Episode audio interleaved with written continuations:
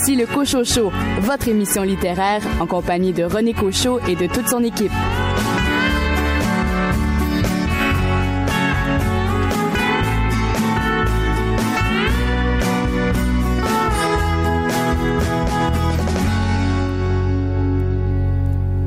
Bienvenue à cette édition euh, spéciale du euh, Cocho Show, une édition euh, où on profite de la présence de BDistes au rendez-vous RBD de Sherbrooke et en tout seigneur, tout honneur, nous avons au Cocho Show le, président d'honneur de ce rendez-vous 2019, Daniel Shelton, qu'on connaît évidemment pour son personnage de Ben, originaire de Sherbrooke. Daniel, bonjour. Oui, bonjour. Alors, évidemment, lorsqu'on vous a appelé pour assumer la présidence d'honneur de ce rendez-vous RBD, j'imagine que vous n'avez pas longtemps.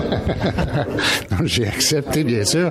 Disons que c'est un, honneur pour moi, euh, étant originaire de Sherbrooke. Oui, ça fait une trentaine d'années que j'ai quitté euh, Sherbrooke, mais euh, Sherbrooke, c'est ici que j'ai grandi. C'est ici que j'ai connu euh, mes, premières inspirations au niveau de la, de la bande dessinée. Pour ceux qui, qui peuvent se rappeler, l'ancienne bibliothèque centrale qui était sur la rue Banks, dans le vieux quartier à Sherbrooke. Euh, moi, euh, c'était à peu près une demi-heure de marche de chez nous. Tous les samedis, religieusement, je me rendais à pied à la bibliothèque. Je repartais avec mon sac, des fois deux sacs de bande dessinée. Puis je passais ma semaine à lire ça. Puis l'autre samedi matin, je retournais à la bibliothèque. Alors, euh, non, Sherbrooke, pour moi, ça, c'est toujours euh, près, près de mon cœur. Les gens qui lisent euh, le quotidien La Tribune ont l'occasion de voir votre personnage de Ben de façon quotidienne. D'où est venu ce, ce, personnage? Quelle a été votre inspiration et dans quelles circonstances a-t-il été créé? à cette époque-là, je devais avoir tout près de 30 ans.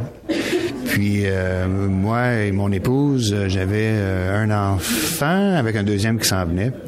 Et on habitait un quartier dans, en banlieue de Montréal, à Pointe-Claire, pour être plus précis.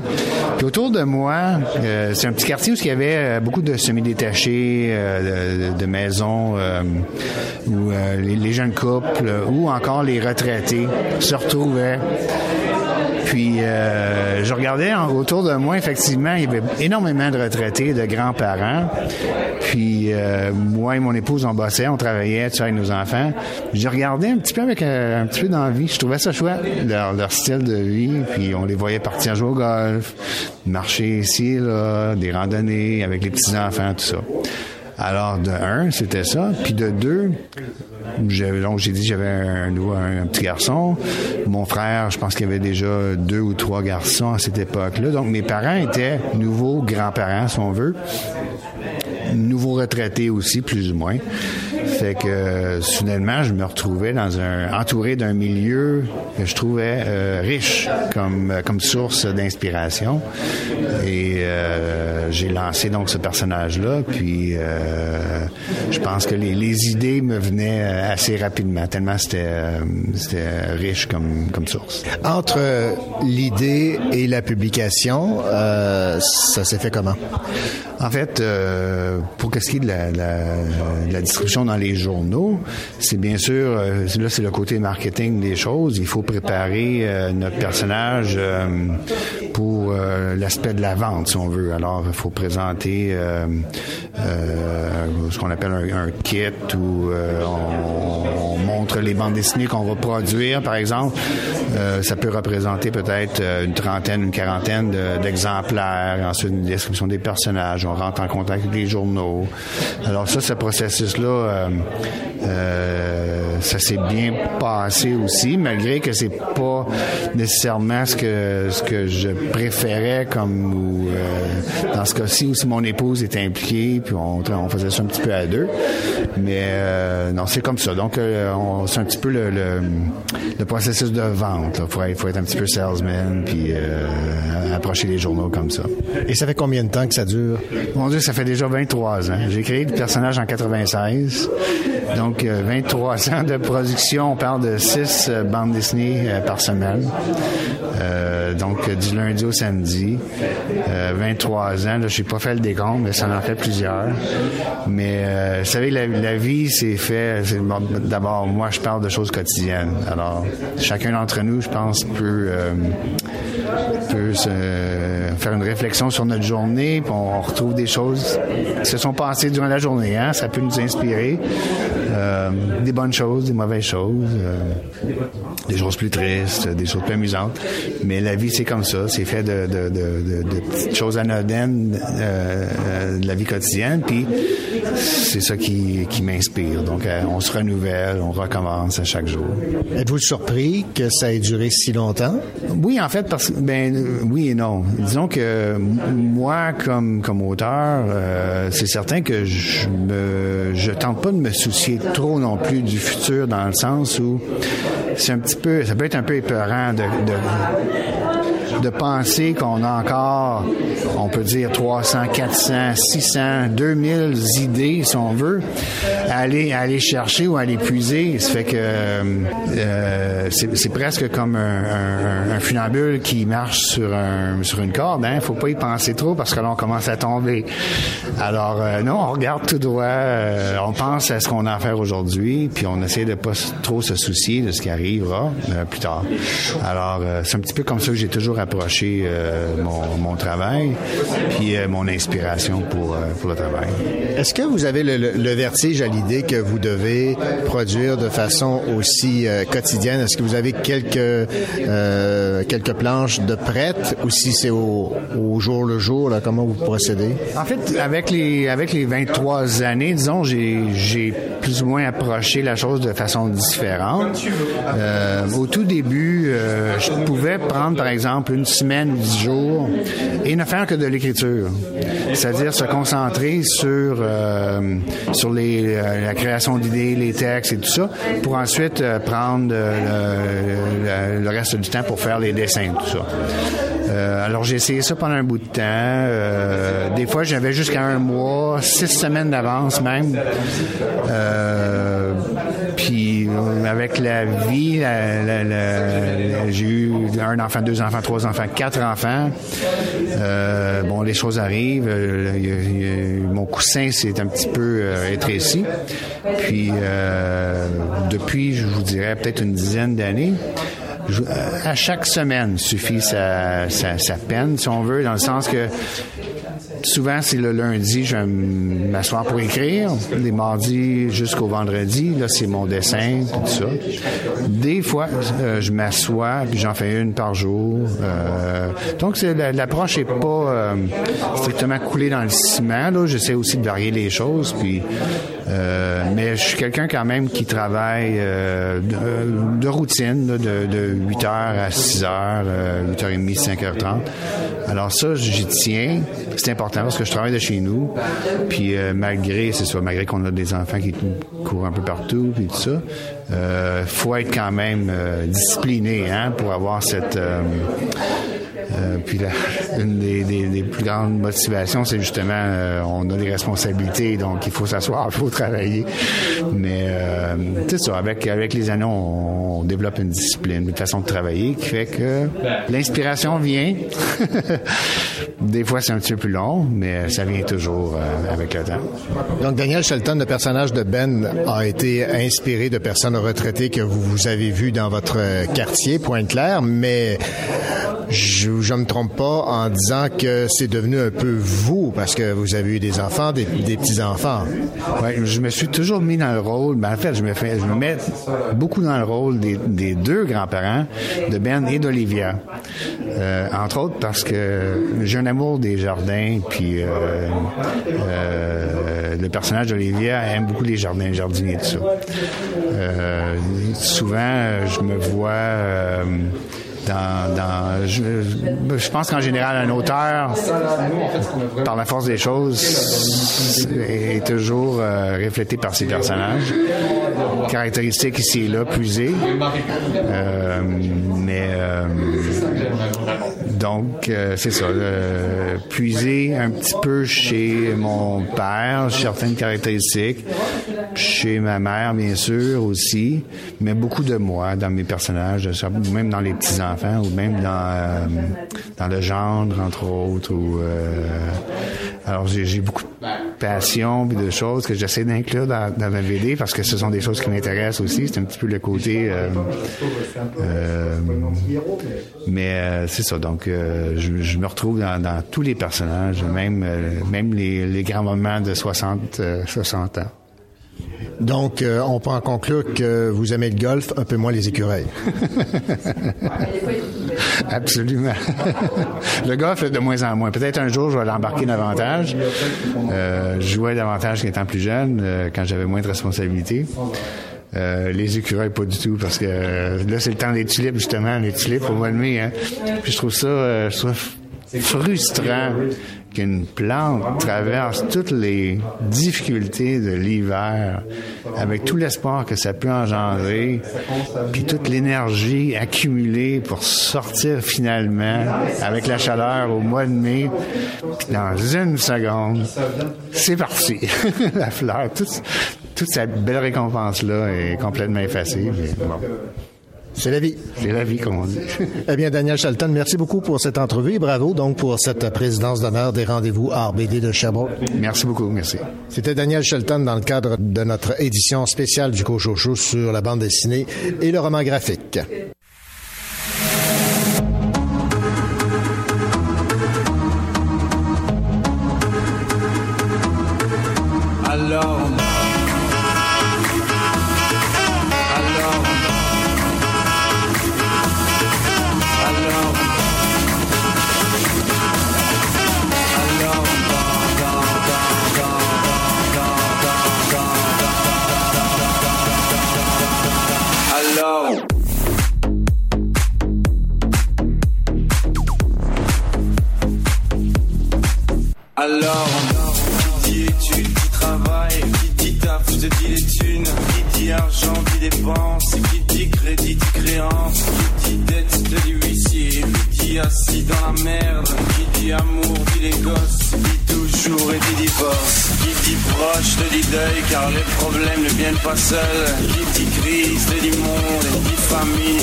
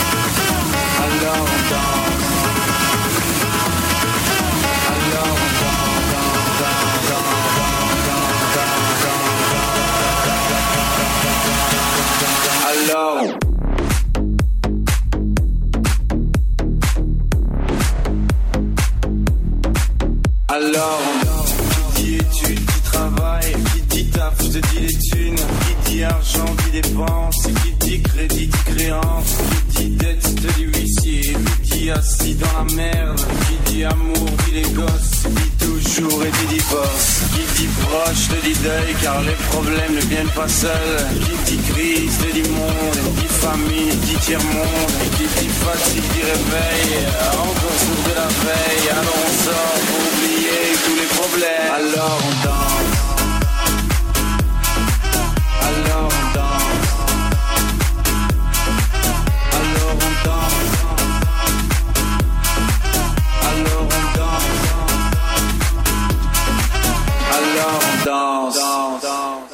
Notre série d'entrevues euh, dans le cadre de cette émission spéciale bande dessinée, euh, roman graphique se poursuit avec nul autre que Michel Rabagliati, qui, euh, on est bien heureux de, de l'accueillir ici à Sherbrooke. Bonjour Michel. Bonjour, bonjour. Michel, j'ai eu l'occasion de discuter avec vous un peu plus tôt et ce qu'on apprend, c'est que il y a bientôt un nouveau pôle qui va apparaître. Oui, ben en fait, je travaille sur là-dessus depuis deux ans et demi. nouveau Paul qui va apparaître. en fait, j'en parle toujours, c'est si mes tendinites et capsulites me le permettent, parce que c'est mon corps qui décide. Mais normalement, ça devrait être autour de Noël. Paul à la maison, c'est le titre, titre du livre. C'est un assez gros album. Encore la même, même format, 7,5 10 noir et blanc. le personnage a maintenant 51 ans. On est en fait 15 ans après Paul à Québec. Euh, Paul à Québec. Dans Paul à Québec, le personnage a 38 ans. Euh, dans, dans Paul à la maison, la donne, en, fait, son environnement a changé. Il est séparé. Euh, sa fille part pour l'Angleterre. il, y a, beaucoup de questions de... En fait, c'est une remise en question. C'est une espèce, de passage à vide quand on se sépare après 30 ans de mariage. Qu'est-ce qui se passe dans, dans la vie d'un homme? C'est un peu ça. puis, c'est un portrait de cette tranche de vie-là qui dure à peu près un an que je fais euh, dans, cet album-là. Donc, on voit Paul, dans le fond, composer avec cette nouvelle donne. Je pense que ça arrive, ça arrive à beaucoup de monde. Il peut y avoir euh, des couples ben, qui, prennent fin, puis tout ça, puis des vies qui changent. Aussi, quand, quand la famille change, euh, on peut se retrouver. En fait, ce qui lui arrive, c'est qu'il se retrouve tout seul dans un bungalow familial, mais il n'y a plus personne. il y a beaucoup de, en fait, d'introspection, de, promenade, de silence. c'est assez silencieux. Pas beaucoup d'intervention au niveau des autres personnages. Il n'y a pas beaucoup de personnages en fait autour de lui. Ça accentue d'ailleurs la solitude. C'est ça que je voulais. C'est qu'il y a beaucoup de déambulations solitaires en ville, dans le métro, dans l'autobus, sur la rue, les rues commerçantes, tout ça. Il est souvent seul avec lui-même, euh, perdu dans ses pensées. Et oui, c'est ça. Le, défi, c'est de rendre compte de cette euh, de cet isolement là. Oui, exactement. C'est euh, en même temps, je veux pas emmerder le lecteur avec ma vie privée, donc il faut penser à lui. Hein. je dis toujours que Paul, c'est pas un journal, c'est pas un journal personnel. Je dis, j'en ai un journal personnel. Il est en dessous de mon oreiller avec un cadenas. Là. C'est, c'est pas du tout Paul. Mais euh, Paul, quand, quand, je, mets en action un album, quand je mets mon personnage en action, là, je pense à mon lecteur.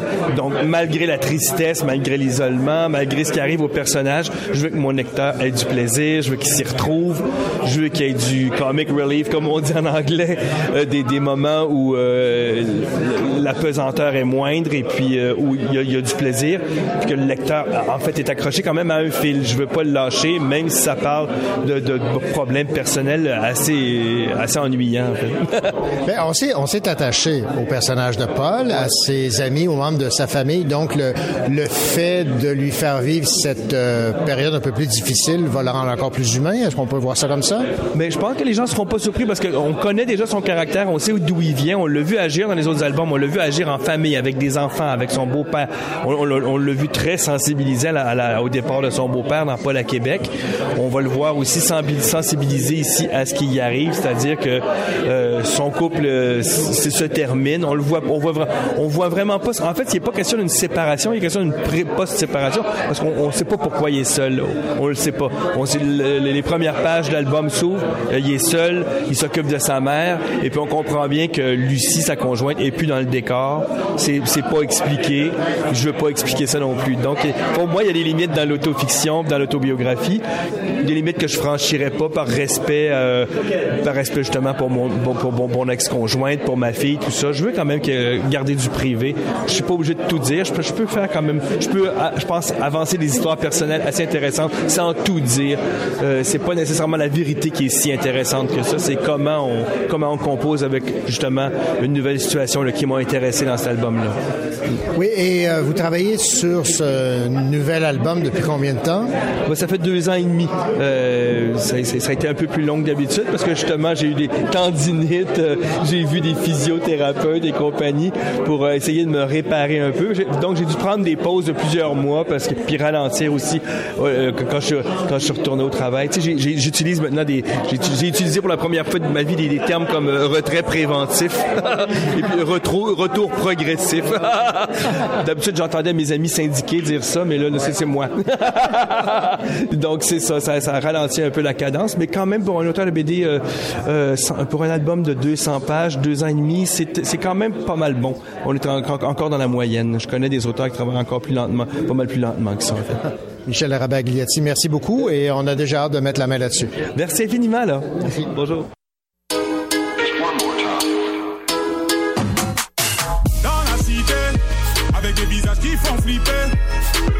dans la cité, avec des gens qui viennent. On se balade, on se balade dans la ville. Individu, individu, pas très docile. Je suis côté passager accoudé sur la vitre. Elle me demande le modèle de l'automobile. Yeah. Dans la cité, avec un mec en train d'effriter, en train de fantasmer sur les Champs-Élysées. Parce que la classe moyenne nous a quittés. Yeah. Dans la cité, y a certaines personnes à éviter. Y a le petit Mounir qui conduit sans mi-peur. Chacun essaie de s'en sortir comme il peut. Yeah, je suis conscient que je suis coincé comme les jeunes dehors. À genoux, t'as l'impression qu'ils te prennent de haut. Le tremplin social est mort, y a plus de ressort. Quand on a un qui tombe, t'as un autre qui ressort. Dans la cité, avec des visages qui font flipper. Je suis dans la cité, avec des gens qui viennent d'être acquittés. On se balade, on se balade dans la ville. Individu, individu, pas très docile. Je suis côté passager accoudé sur la vitre. Elle me demande le modèle de l'automobile. Yeah, ça débite dans la cité. Alors maintenant t'arrêtes de filmer Car y a des squats et y a des familles confinées Et des teutés à deux doigts de se faire fumer Yeah Dans la cité y a toujours une meuf qui se fait siffler. Y a toujours un queumé sous zipette Un rappeur flingué qui veut percer. Yeah. J'ai ramé pour pouvoir vous ramener de l'or. Le moteur fait un bouc en alligator. Entre toi et moi il n'y a aucun rapport. Je les surveille, je les épaules sur le mirador. Dans la cité Avec des visages qui font flipper. Je suis dans la cité, avec des gens qui viennent d'être acquittés. On se balade, on se balade dans la ville.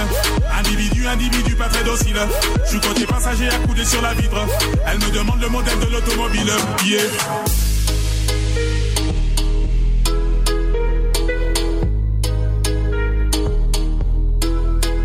Yeah.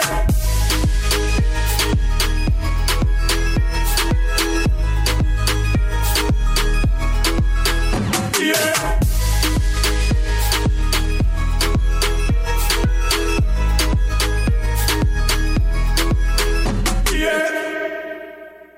Nous profitons toujours euh, de ce rendez-vous RBD de Sherbrooke pour rencontrer des euh, dessinateurs, des BDistes. Et cette fois, nous avons Pascal Girard en, en entrevue. Pascal, bonjour.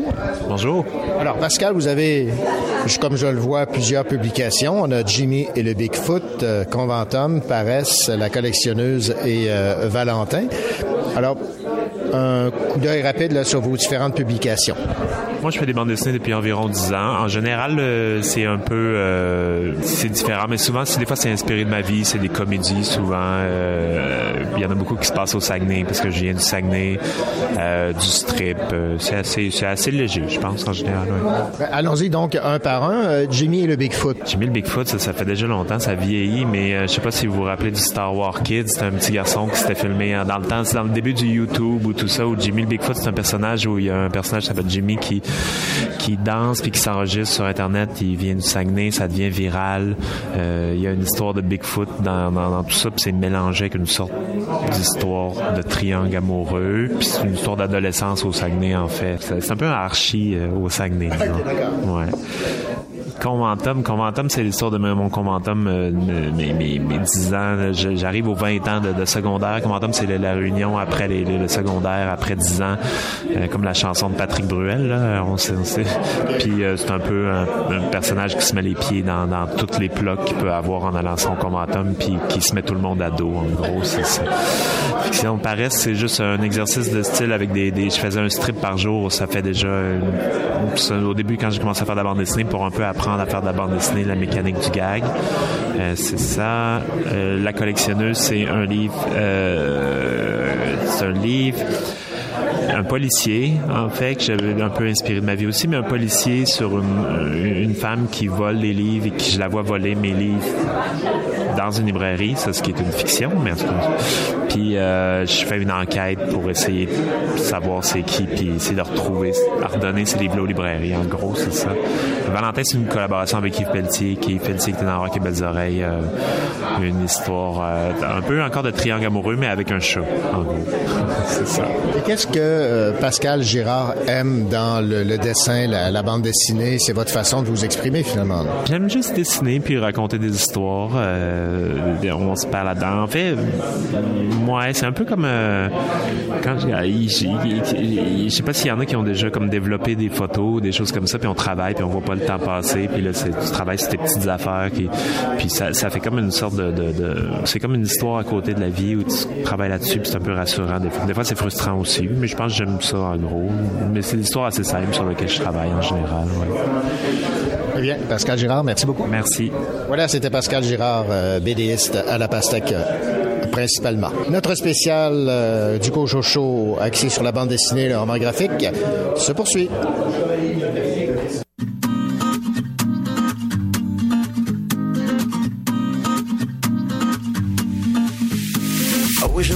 J'ai pas envie de faire la gueule, de nourrir mes ennuis. Mes ennuis. Les fausses promesses et tout mon stress, bien engourdi à grands coups de whisky. De whisky. Ouais, j'ai eu mal, j'en ai bavé, mais c'est pas fini. La vie vient de commencer. Vient de commencer.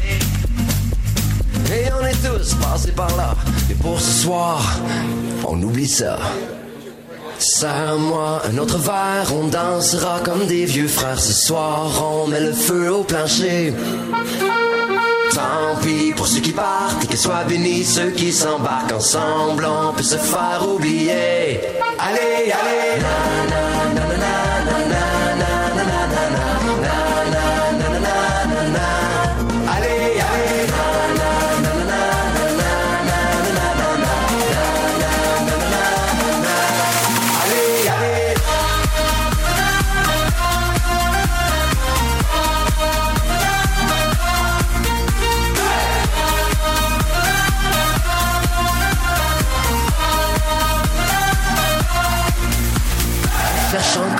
la part de d'or qui m'ouvrira les ailes. Les ailes. Je me retrouve encore dans le même vieux bar avec mes chums qui perdent le nord. Sauter en l'air jusqu'à demain en tapant des mains. Allez! Serre-moi un autre verre, on dansera comme des vieux frères ce soir. On met le feu au plancher tant pis pour ceux qui partent et que soient bénis ceux qui s'embarquent ensemble, on peut se faire oublier. Allez, allez, na,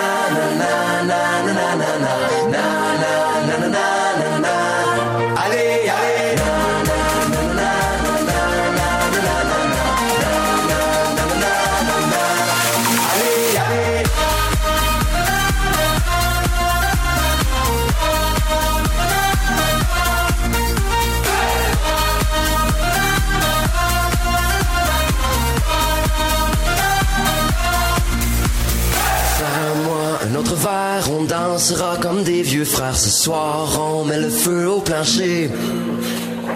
Tant pis pour ceux qui partent et que soient bénis ceux qui s'embarquent ensemble, on peut se faire oublier.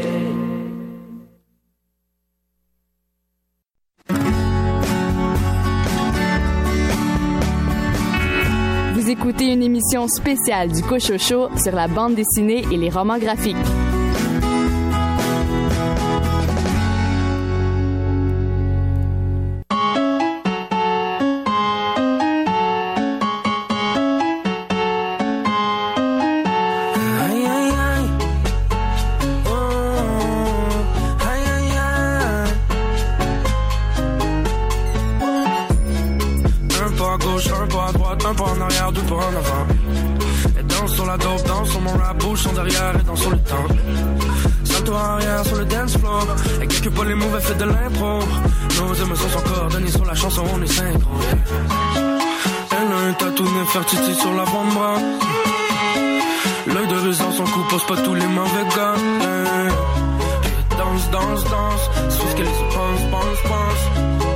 Que te regarder, mais y'a juste avec moi que qu'on s'entend.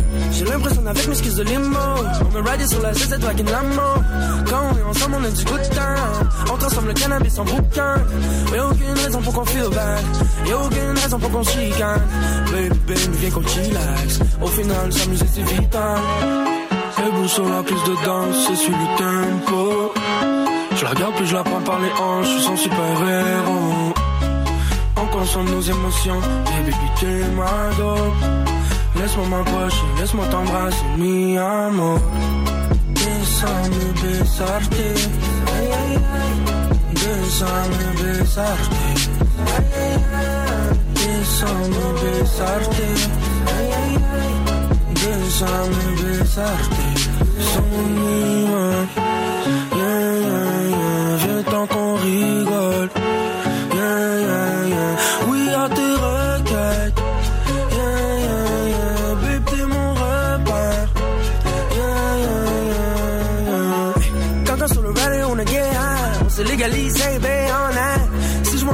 Veux mis un. Je pipi à terre comme un Yvonne. Tic tac, tic tac, tac, tic, pas tout vite fait. J'espère que la vie me. Ça serait temps que je prenne une pause Kit Kat. Je me quand je fais une petite nappe. Mais des ça, mais besarté. Yeah, je crois en toi, même si je suis athée. Si quelqu'un me fait chier, je l'envoie balader. S'il faut que je protège, je fais du karaté. On oublie la soirée d'hier, Elle ressemble déjà à la prochaine. 40 jours en 52 semaines. On suivre le rythme, c'est dans nos veines. Debout sur la piste de danse, c'est sur le tempo. Je la regarde puis je la prends par les hanches, je suis son super héros. On consomme nos émotions, et baby t'es ma. Laisse-moi m'approcher, laisse-moi t'embrasser, mi amor. Déjame besarte, ay ay ay. Déjame besarte, ay ay ay. Déjame besarte. Déjame besarte, ay ay ay.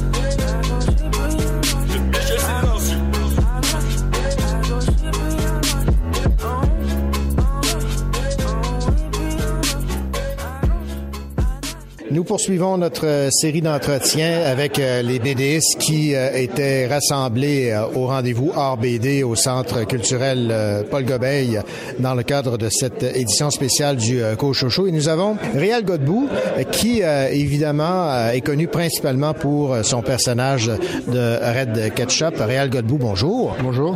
Alors, je vois que Red Ketchup a été réédité aux éditions de, de La Pastèque avec des, des, des collections euh, renouvelée. Ça vous fait plaisir, j'imagine, de savoir que le personnage de Red Ketchup continue de, vivre et même de revenir dans le, le, quotidien des amateurs de bande dessinée. Bien, évidemment, de savoir que le personnage vit encore puis que les gens en parlent encore après, parce que ça fait quand même plusieurs années. Ça, ça apparaissait dans le magazine Crow dans les années 80-90. Donc, euh, euh, de savoir qu'il y a eu plusieurs vies, plusieurs albums, des rééditions, des albums réguliers, des, des intégrales ou les comme des, des, qui sont des recueils d'albums. Euh, là, on a fini le cycle au complet, sauf que le, le film qui est en préparation, le long métrage, mais là, je suis moins impliqué dans le long métrage, sauf comme à, titre d'auteur original du personnage, mais je travaille pas sur le scénario comme tel.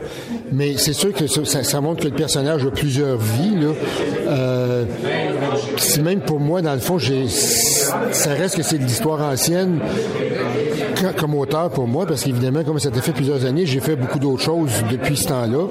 Puis je continue, puis j'ai encore des projets, puis j'ai un album qui sort bientôt, puis j'ai un autre album en préparation.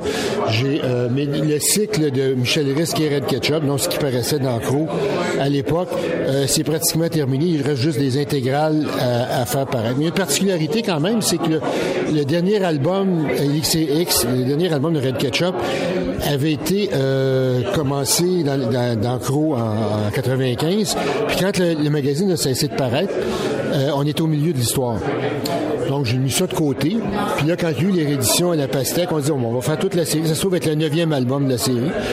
On s'est dit, ben, quand on va arriver là, ce serait le fun de le terminer. Fait que donc, j'ai 20 ans plus tard, j'ai complété, la, la, terminé, on, a, on a terminé la deuxième moitié de l'album. C'est qu'en en, en, essayant de faire en sorte que le, le, le, dans le milieu de l'album, le saut d'une époque à l'autre se sente le moins possible. C'est un défi, ça. Ben, je, Oui et non. Je veux dire, il s'agit d'adapter un petit peu les mêmes méthodes de travail. Puis le, style, les personnages, ils, reviennent. J'ai dessiné à peu près de la même façon, le plus possible. On a parlé de Michel Risque, on a parlé de Red Ketchup. J'aimerais qu'on parle également de, ce livre euh, d'après une œuvre de Frank Kafka. Oui, euh, L'Amérique ou le disparu. Ça, c'est une vieille idée que j'avais d'adapter. C'est vraiment une adaptation d'un roman. Un roman de, euh, roman de jeunesse de Frank Kafka qui n'a jamais paru de son vivant, qui a laissé dans ses notes inachevé, mais qui a été publié par la suite. Puis moi, c'est du Kafka, donc un côté, euh, il y a un côté assez dur, assez, euh, assez euh, cérébral, assez sombre. En même temps, il y a un côté drôle, un côté, un côté Charlie Chaplin, un côté fantaisiste, puis peut-être plus léger que d'autres histoires. De... Puis ça, ça m'attirait. De, faire ce genre d'une histoire, une histoire un peu absurde, un peu donc un peu sombre, mais en même temps avec un côté fantaisiste euh, côté cartoon, qui, je trouve qu'il collait bien mon style. Puis ça, c'était bon, ce que, j'appelle un roman graphique, pas parce que c'est inspiré d'un roman, mais c'est le format roman graphique, qui est aussi de la BD. Euh, puis euh, donc, c'est un, livre un peu plus volumineux. puis c'est ça. C'est, ça, c'est assez récent. J'ai sorti ça il y a quelques, il y a à peu près cinq ans. Alors, ça porte l'Amérique ou euh, Le Disparu. Et parlons aussi d'une autre publication, Avant l'Apocalypse. Avant l'Apocalypse, c'est pas vraiment une bande dessinée, c'est comme un album illustré. J'avais envie de faire euh, de, longtemps, depuis longtemps, de la bande dessinée animalière. Donc, avec des personnages animaux, mais anthropomorphiques. Donc, qui ont, des costumes, puis qui vivent dans des maisons, puis qui vivent comme des humains. Euh, ce qui est ce qui est pas pas exceptionnel la bande dessinée. Il y a un paquet de personnages connus comme ça, de Mickey Mouse, euh, euh, Chlorophylle, puis euh, Donald Duck, puis etc. Bon, mais moi c'était des dinosaures. Puis les personnages principaux, qui est, la, narratrice, c'est comme une petite fille dinosaure qui vit avec ses parents dans une ville, dans un monde de dinosaures, qui ressemble un peu à notre monde en 1900. Puis c'est comme mais c'est une dinosaure. Puis elle, observe la vie autour. C'est comme un journal intime. Donc c'est pas un récit continu, c'est comme un journal intime. Ses observations, elle philosophe un peu sur la vie. Puis euh, elle observe le monde autour d'elle. Elle, est très intelligente, mais elle est très naïve en même temps. Euh, pour avoir un petit côté journal d'Anne Frank, ou je sais pas en tout cas. Mais, puis autre particularité, euh, les textes, parce que c'est pas vraiment un scénario, comme je disais, c'est des textes. Euh, chaque page est, est, est c'est le même univers, mais chaque page est indépendante. Puis la moitié des textes sont de moi, puis l'autre moitié euh, sont décrits par ma fille. Puis je trouvais qu'elle avait un point de vue peut-être plus proche de mon personnage. Quand elle a écrit ça, elle avait peut-être 17 euh, ou 18 ans quand elle a écrit, quand elle a écrit sa partie. Donc c'est euh, ça, c'est encore assez récent aussi comme parution. Peut-être une dernière question, Réal Godbout, pour revenir à, Red Ketchup, où j'apprends que ça va être donc adapté au cinéma. Est-ce que pour un créateur comme vous, c'est une euh, source, euh, ben, c'est évidemment une source de fierté, mais en même temps, est-ce que vous craignez que l'interprétation qu'on fait de votre personnage, de son univers, de sa mentalité soit euh, pas ce que vous pensez? Mais ben, il y a toujours un risque. C'est sûr que j'espère que ça va être le meilleur film possible. j'espère aussi que ça va être autant que possible fidèle à l'esprit de la série. Puis ça, ça dépend de moi et de Pierre Fournier. C'est pour ça qu'on a été un peu engagé comme, comme consultant pour euh, donner, donner notre avis sur le scénario. Euh, mais ça reste à voir qu'est-ce que ça va donner comme résultat, comme je vous dis, j'espère. Puis si c'est sûr qu'il y a des endroits où ça colle exactement à l'esprit de la série. Il y a d'autres endroits où c'est normal que c'est un autre médium. C'est un scénario qui est écrit aujourd'hui. Donc, il y a une question d'époque aussi. C'est que c'est normal que ça puisse s'écarter un peu de, du modèle original, mais moi, je tiens pas nécessairement à l'orthodoxie à tout prix. C'est sûr que je souhaite que ça soit fidèle, mais je souhaite d'abord que ça fasse un bon film. Réal Godbout, merci. Merci. Voilà, c'était Réal Godbout à qui on doit, comme on le mentionnait un peu plus tôt, les personnages de Michel Risque et Red Ketchup.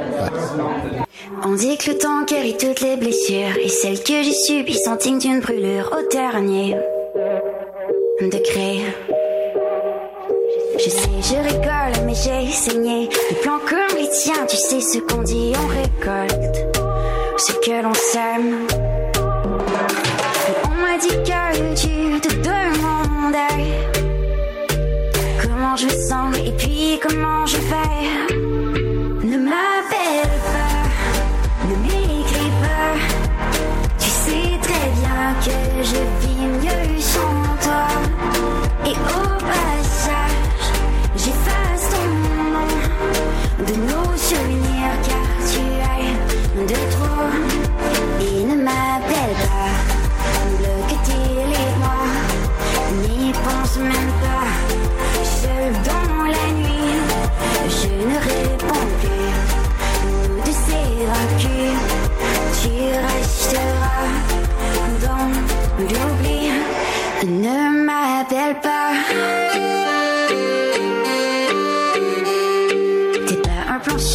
Je savais. Elle m'a averti, j'ai foncé quand même, j'aurais dû renoncer.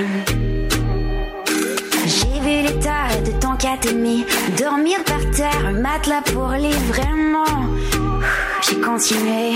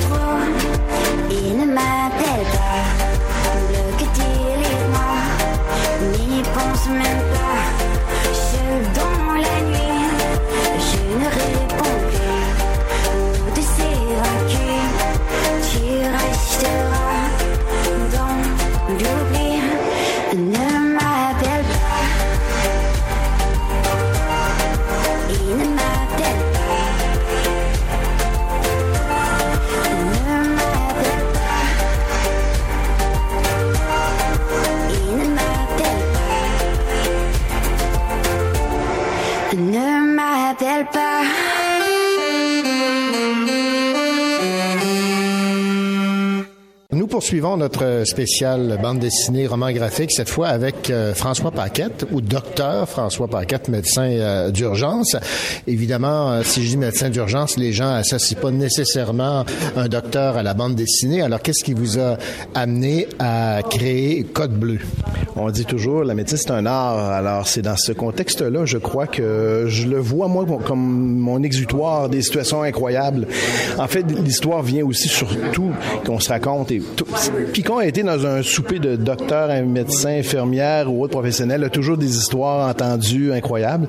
Et si ce n'est à la télé. Donc, voilà, le truc, c'était de les mettre non seulement en livre, ce qui était une idée, mais en BD. Voilà. C'est c'est comme ça que c'est venu. Alors, par- parlez-moi un peu de votre de, de vos différents livres. Vous travaillez avec euh, Yves Lessard, Stat une urgence en BD Code bleu chez euh, Perrault éditeur et on a euh, un deuxième tome et si je ne m'abuse, il y a un troisième qui est en préparation. En fait, on a les deux premiers qui ont été faits dans un mode de... C'est bien de commencer par la base. Donc, les deux premiers ont été faits avec un de mes amis qui est Julien Poitras, d'ailleurs médecin aussi, euh, qui a fait un bac en art visuel avant, maniaque de BD, euh, grands amis d'André Gagnon euh, et tout, André-Philippe Côté et compagnie. Donc, un groupe de dessinateurs qui étaient intéressés à ça. Donc, on a commencé avec un petit album de collection, un. Le deuxième qui a été distribué avec Bayard.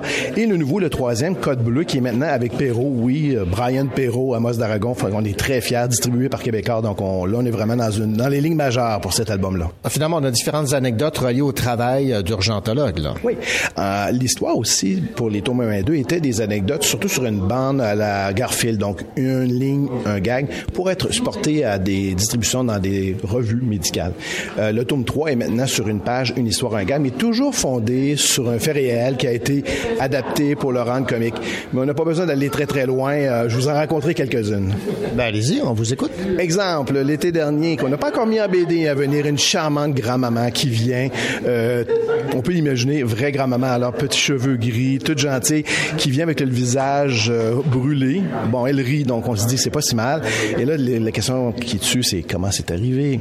Alors elle dit, écoutez, mes enfants fêtaient mon 84e anniversaire. Il était tout content. Il arrive avec le gâteau, les, euh, les chandelles, et je fais mon classique. Pouf pour oublier que j'avais mes lunettes nasales d'oxygène. Donc, ça a fait un gros pouf. Quand il venait le jour, ça avait encore les lunettes nasales collées au visage. Il était euh, un peu comique. Et euh, vous visez quelle, euh, quelle clientèle et qu'est-ce que vous souhaitez que les gens qui lisent euh, vos, euh, vos bandes dessinées retiennent? C'est le grand public. Donc, on, parle des tomes 1 et 2 étaient déjà aussi dans ce texte-là, mais le tome 3 est vraiment pour le grand public. Donc, c'est sûr qu'un peu comme mon grand personne avec qui j'ai vraiment un lien dans la création, c'est Goscinny, qui a toujours à plusieurs niveaux dans sa façon de créer son scénario. Donc, c'est la même chose. Donc, si tu es dans le domaine, tu vas trouver un intérêt en disant, ah, ça m'est déjà arrivé. Mais si t'es pas du tout dans le domaine, tu vas rire jusque de la situation cocasse. Et le reste, c'est de passer des messages. Parce que j'ai été autant dans l'organisation des soins, dans, donc dans le réseau de la santé. Et on sait très bien, c'est une grosse machine qui est absolument épouvantable. Je donne un exemple bien clair qui me frustre plus au point pour illustrer ça. Donc, on a des lavages des mains. Comment qu'on fait de lavage des mains? Il faut passer les, faut le faire souvent. Maintenant, c'est un petit, hein, c'est le fun d'infrarouge, on peut juste passer nos mains. Mais il y a une batterie. Et là, ben, il faut la changer un jour, hein. Alors, batterie tombe en panne. Tu peux plus te laver les mains. Trois semaines. Formulaire, formulaire 1, formulaire 2, formulaire 3. Alors, ben voilà, un beau gag qu'on va pouvoir pour rigoler sur euh, la tentative d'amélioration du réseau qui se tourne contre lui. Ben merci beaucoup et bravo donc pour cette euh, initiative, docteur François Paquette. Merci. Et Yves Lessard, évidemment, infirmier qui euh, travaille avec moi, c'est le dessinateur que je ne pouvais pas rêver pour ce genre de projet. Notre spécial bande dessinée et roman graphique se poursuit avec d'autres entrevues.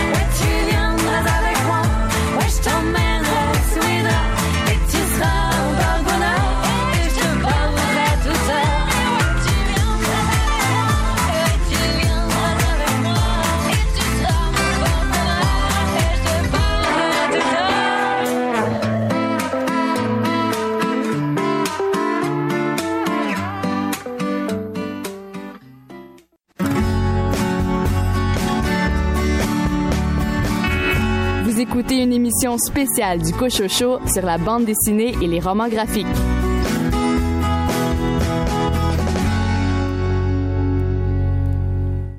François Saint-Martin et Marc Bruno sont euh, présents euh, cette année pour le rendez-vous ARBD. On les connaît pour Dans la tête de François. Alors François et Marc, bonjour. Bonjour. Bonjour. Vous avez donc euh, plusieurs publications dans la tête de François, mais il y a également quelque chose de nouveau, les euh, gentils euh, chenapans. Avant de parler de, de revenir sur dans la tête de François, parlons de cette nouveauté. À qui ça s'adresse et en quoi, qu'est-ce que c'est au juste? En fait, on reste dans notre créneau qui nous est le, c'est l'humour. Alors, c'est des réflexions humoristiques. Dans ce cas-là, destiné plus aux enfants de 8 ans et plus. Euh, et toutes des réflexions, des petites blagues sur la langue française. C'est une belle opportunité qu'on a eue euh, d'avoir accès à un fonds euh, du ministère de la Culture et des Communications qui est sur la promotion et la valorisation de la langue française. Et nous, ce qu'on en a fait, ben, c'est ce, petit livre-là de bande dessinée humoristique. Est-ce que on vous donne des, des exemples? C'est vous qui les choisissez dans comment ça s'est arrangé? Finalement là? Ben en fait, on avait simplement le mandat de faire la promotion de la langue française et on avait ensuite la liberté totale de, de, de faire ce qu'on voulait à ce niveau-là. Donc, euh, mais dans notre cas, euh, ça, ça reste vraiment dans la lignée des blagues, de jeux de mots, des mots d'esprit. Donc, c'était juste une continuité euh, toute simple, naturelle.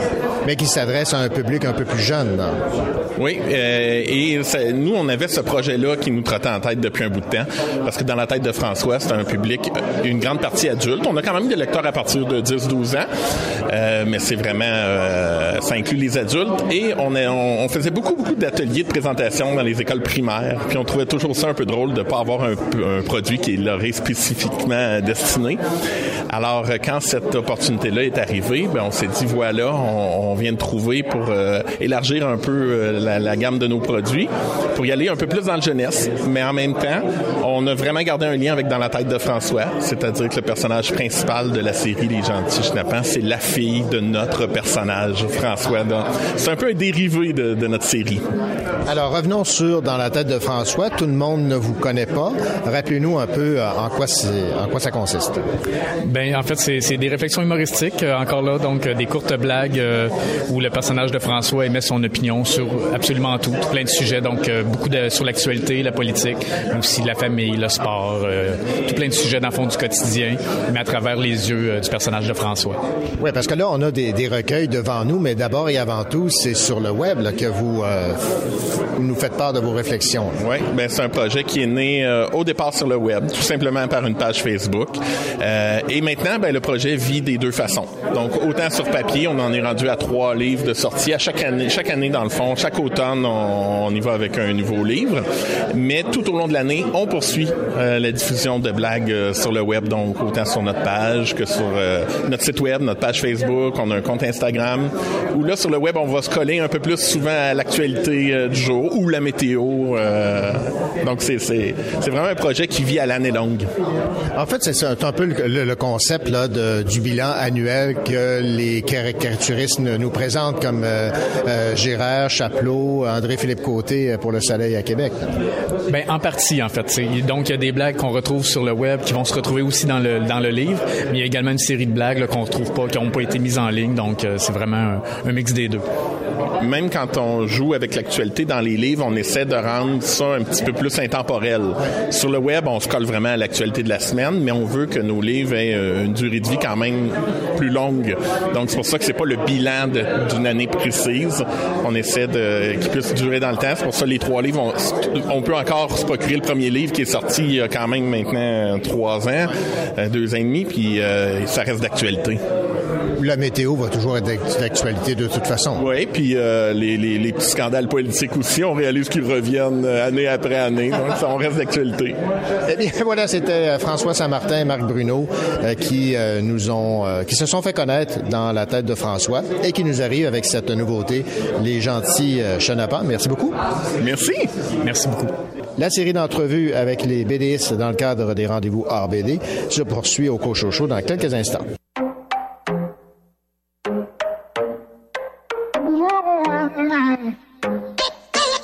Sais que j'en demande beaucoup d'amour, de fraîcheur dessous.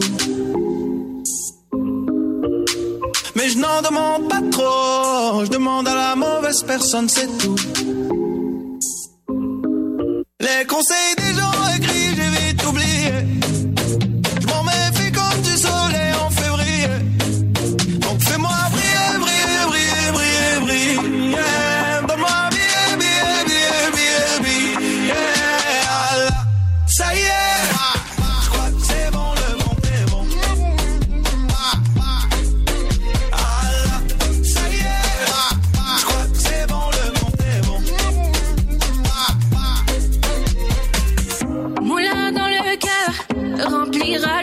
Je suis toujours à l'heure. Le cadran me fait zoner, je suis toujours ailleurs. Mais je me sens toujours chez moi. J'ai écouté l'humeur, j'ai découvert des choses sur moi. Maman, j'ai compté, maman, j'ai compté sur des zéros. Number one, sur double, doublé sur le micro. Briller, briller,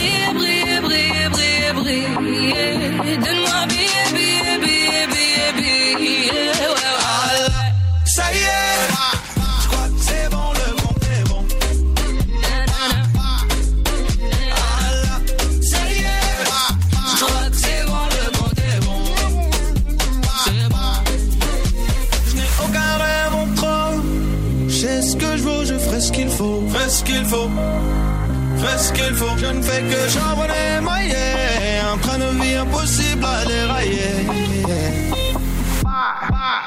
Si j'ai le blues,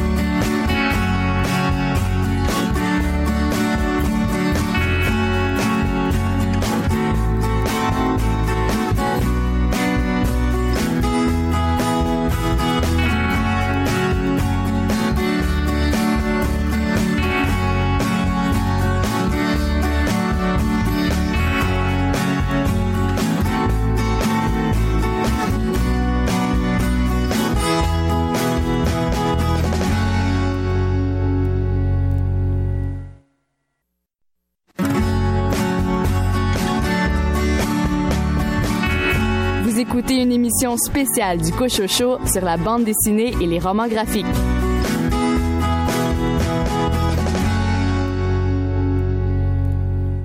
Notre spécial bande dessinée euh, roman graphique du Cochocho se poursuit cette fois avec euh, Francis Desharnais qui vient tout juste de remporter le prix des libraires en bande dessinée pour la petite euh, Russie. Francis, bonjour. Bonjour. Francis, évidemment, a remporté un prix comme euh, prestigieux comme le prix des libraires. Euh, ça doit être particulièrement stimulant, d'autant que vous avez déjà remporté deux autres prix, entre autres à Québec et à Trois-Rivières. Oui, c'est ça. Ben, c'est une, c'est une belle lancée. Je suis très heureux de, de- des réactions. J'étais déjà très heureux des réactions euh, critiques qu'il y avait eu lors de la sortie du livre, mais là, c'est sûr qu'en plus d'avoir toutes ces marques de reconnaissance là, euh, ça, fait, euh, ça fait très plaisir, surtout compte tenu que c'est une histoire qui me, qui me tient à cœur, étant donné que c'est l'histoire de mes grands-parents. Euh, il y a, bon, il y a quelque chose qui me, c'est ça, qui m'encourage beaucoup là, surtout que, euh, ben, c'est ça. Quand, quand je l'ai fait, je l'ai fait parce que moi, c'est l'histoire, une histoire que je voulais De voir que, que ça rejoint autant de personnes, c'est, euh, toujours, euh, ça fait toujours un velours là. On peut dire mission accomplie. Ben, racontez-nous un peu euh, l'histoire derrière la petite Russie qui se déroule en Abitibi. Oui, en fait, euh, ça se passe au, euh, au temps de la colonisation de la BTB vers la fin, euh, fin des années 40. C'est l'arrivée de mes grands-parents euh, dans un, un- une petite colonie qui va devenir un village qui s'appelle Guyenne. Puis le village de Guyenne et, et la colonie d'abord avaient la, la particularité de fonctionner uniquement sur le modèle coopératif. Donc il n'y avait pas de maire, il n'y a pas de conseil municipal. Euh, c'était les, gars qui bûchaient toute la journée, euh, dessouchaient, préparaient les terres, donc travaillaient très dur. Et le soir en plus devaient se réunir pour euh, décider de quelles allaient être les, euh, avenues pour, pour la colonie et le village. parallèlement à ça, ben j'ai dit bon c'est les hommes qui prenaient les décisions parce que à l'époque le clergé était encore très présent, même dans ce, ce, ce nouveau modèle de société-là, entre guillemets, et ça mettait de côté les femmes, et ça, ma grand-mère euh, avait beaucoup de difficultés à le, à le supporter, donc elle, elle s'est battue beaucoup pour essayer de, de faire changer ça. Donc, en gros, je dirais que c'est ça l'histoire de la Petite Russie. Et ça a duré combien de temps, là, cette façon euh, de, de gérer un village? Ben, ça a toujours, ça a toujours lieu. Euh, le village de Guyenne existe toujours. C'est toujours une coopérative. Euh, c'est sûr que le, le, la façon de fonctionner est un peu différente. J'avoue qu'aujourd'hui, je ne sais pas exactement comment ils procèdent, mais euh, aujourd'hui, il y a quand même un, une direction générale et puis bon, des, des, euh, des, des, euh, des, administrateurs, mais, euh, mais c'est pas, c'est toujours considéré comme étant une coopérative. C'est une bande dessinée, la, la Petite Russie. Qu'est-ce que, à votre avis, la, la bande dessinée permet euh, que euh, un roman, par exemple, n'aurait pas permis? Euh, Est-ce que c'est plus facile euh, d'approche pour euh, le commun des mortels? Euh, Bon, c'est une grande question. Moi, c'est sûr que pour ma part, personnellement, c'est que c'est le, le, le, moyen de, de, de m'exprimer dans lequel je suis le plus à l'aise, dans lequel j'arrive le mieux à transmettre euh, les informations puis les émotions que je veux communiquer au lecteur. Euh, probablement que l'histoire de Guyenne peut, pourrait être racontée de différentes façons, autant au cinéma qu'en qu roman. Euh, et le défi, c'est toujours de prendre son, son moyen d'expression puis de, de, de d'en utiliser les, les, les meilleurs euh, les, les, meilleurs les outils, les meilleurs moyens. Donc euh, moi j'ai décidé d'y aller en, avec la bande dessinée parce que c'est ce que je connais le mieux et euh, je considère que je suis arrivé à une façon de raconter qui servait bien le récit parce que j'avais quand même 20 ans à couvrir. Euh, mes grands-parents ont habité ce village-là pendant 20 ans. Donc je devais trouver une façon de, de faire passer le temps sans euh, sans que ça soit trop lourd ou sans trop indiquer 20 ans 5 ans passèrent ou 2 ans passèrent. Bon, essayer de trouver des nouvelles façons de, communiquer que, le temps passe. Euh, puis je pense que c'est toutes ces, recherches-là, j'ai envie de dire, qui, euh, plaisent aussi, qui, euh, montrent que la, bande dessinée n'est pas un, un, médium figé, qu'il y, y, a moyen de toujours se faire surprendre à la façon de se faire raconter l'histoire. Parlons un peu de vos autres euh, publications, entre autres euh, Burkett. Euh, ça, c'est un personnage assez assez particulier. Et est-ce qu'on peut on pourrait dire que c'était même un peu osé avec tout le contexte politique actuel? Ben, en fait, je l'ai sorti il y a dix ans, Burkett, et c'était déjà un peu osé à l'époque. Aujourd'hui, ça l'est encore, encore plus. Je pensais pas que je, pensais pas qu'on ça durait aussi longtemps. Moi, quand j'ai sorti le premier tome de Burkett, je me disais, oh, dans deux ans, ça intéressera plus personne.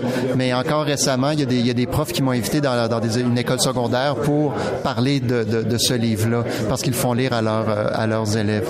Donc, euh, oui, c'est ça demeure osé. Euh, le contexte a beaucoup changé aussi, pas juste au niveau du traitement euh, de, de, de, bon, de, de, tout ce qui est de la, la question des signes religieux, mais il y a, a, a d'autres thèmes aussi qui ont, qui ont changé et, et, qui fait que bon, la lecture qu'on a fait est un peu différente.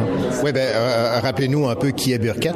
Oui, euh, c'est alors c'est l'histoire de, de, d'Albert, qui est une jeune adolescente de 14 ans, euh, et son père trouve qu'elle est beaucoup trop superficielle, donc il lui impose la burqa, le, le voile intégral avec le, le, le, grillage pendant un an. Euh, bon, dit comme ça, c'est vraiment pas drôle, mais euh, ce que je fais en fait, c'est que je prends mon petit personnage avec sa burqa et je la mets dans différentes situations et j'essaie de, de, de, voir c'est quoi les réactions possibles. Euh, c'est pas un, un livre anti-islam ou anti-musulman, pas du tout. C'est vraiment plus sur le choc des cultures en fait. Moi, c'était ça qui m'intéressait, euh, de, de, de, voir deux, de, notre société en contact avec des phénomènes culturels qui, euh, qui sont loin de nous et de voir c'est quoi les types de réactions. Et, et qu'est-ce qui euh, sert de point de départ lorsque vous décidez, par exemple, de vous attaquer à la Petite Russie, à Burkett? Ici, j'ai la guerre des arts, les premiers aviateurs, euh, le Seigneur de Saint-Roch. Là. Ben, ça dépend toujours, mais euh, c'est sûr que, mettons, pour Burkett, la guerre des arts, c'est souvent c'est des euh, un peu l'actualité qui va m'inspirer. Euh, par exemple, ben, Burkett, quand je l'ai fait, euh, euh, quand j'ai commencé à la créer en 2004, euh, on parlait beaucoup des accommodements raisonnables. Donc ça, ça fait partie des inspirations qu'il y a eu. Euh, la guerre des arts, c'est sur la place de, l'artiste et des arts dans la société. Euh, c'est suite à des, critiques que j'entendais envers les artistes qui me qui me faisaient un peu qui m'ont fait réagir. Ensuite, ça dépend aussi des collaborateurs que j'ai, comme le Seigneur de Saint-Roch, je travaille avec Valérie Morancy, Valmo, puis on a déterminé vu que c'est elle qui allait dessiner, on a déterminé ce qu'elle elle avait envie de travailler. Pour la petite Russie, c'est un livre que ça fait euh, depuis que j'ai commencé à faire de la bande dessinée que je voulais faire, de, que je voulais raconter l'histoire de mes grands-parents, Euh, mais je voulais attendre d'avoir, euh, je dirais, une maturité au niveau de, de- de- au niveau de mon ma pratique avant de m'attaquer à ce, à ce sujet-là pour être sûr de, de le rendre le, le mieux possible. Ben, Vous étiez suffisamment mature parce que vous, avez- vous remportez plein de prix. Merci beaucoup, Francis. Merci à vous. Voilà, c'était Francis Desharnais qui, entre autres, vient de remporter le, prix des libraires en bande dessinée pour La Petite Russie. Nos entrevues avec les BDistes euh, au Cochocho se poursuivent dans quelques instants.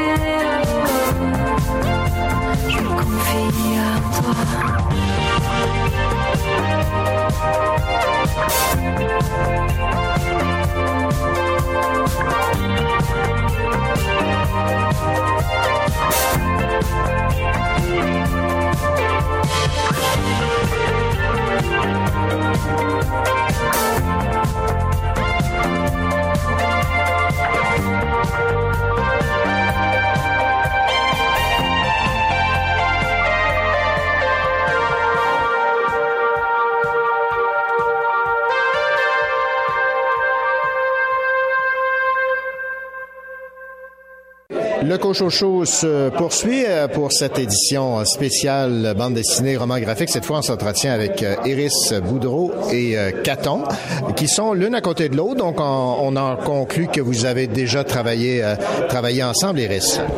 Ben oui, on a fait un livre qui s'appelle La liste, la liste, la liste des choses qui existent, publié à la Pastèque, euh, qui est un livre où on parle d'objets de façon humoristique. On fait un peu l'histoire de, certains objets, par exemple le bain, la poubelle, le, lit, tout ça. Donc on raconte comment cet objet-là a été inventé, puis après on dit plein de fausses et de vraies informations sur ces, objets-là. On est toujours intrigué comment les collaborations naissent. Dans le cas de la liste des choses qui existent, comment ça s'est fait?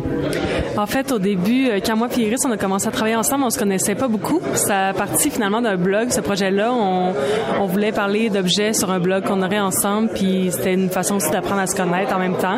Puis finalement, la PASTEC a comme repris ce projet-là, puis on l'a un petit peu euh, changé pour que ça fitte plus en livre. Mais c'est ça. Puis c'est devenu... euh, ça restait quand même un genre de dialogue parce que des fois, il y a des petites informations sur nos vies personnelles, c'est des informations vraies, fausses, puis des fois, c'est dur de, faire la différence un peu entre les deux. Alors, on va découvrir Caton. Euh, vous allez me parler un peu de vos euh, différentes euh, publications que les gens vous, euh, vous découvrent. En fait, j'ai euh, fait des bandes dessinées un petit peu plus pour adultes, puis des livres jeunesse, ben, des bandes dessinées jeunesse, puis un album. Euh, ben, celui-là que j'ai présentement avec moi, c'est euh, Les Cousines Vampires, puis Les Ananas de la colère, qui sont tous les deux euh, publiés aux éditions Papa. Ma plus récente, c'est Les Ananas de la colère, qui est un genre de meurtre et mystère tiki qui se passe dans le quartier hawaïen de Trois-Rivières, qui n'existe pas, malheureusement. puis, ça. Ça, c'est plus genre policier. Puis, il y avait aussi, c'est ça, Les Cousines Vampires, c'est plus, euh, c'est en collaboration avec euh, Alexandre Fontaine-Rousseau. C'est plus de, style euh, horreur, mais humoristique. C'est basé sur des histoires de vampires, vraiment comme classique. Mais c'est un petit peu décalé, Qu'est-ce qui inspire euh, Caton, là, le, quartier hawaïen de Trois-Rivières, les vampires, et principalement vos sources de motivation, d'inspiration? Ces deux livres-là en particulier, c'est vraiment inspiré de la bande dessinée de genre, du genre, euh, des, genres classiques, euh, policiers et horreur.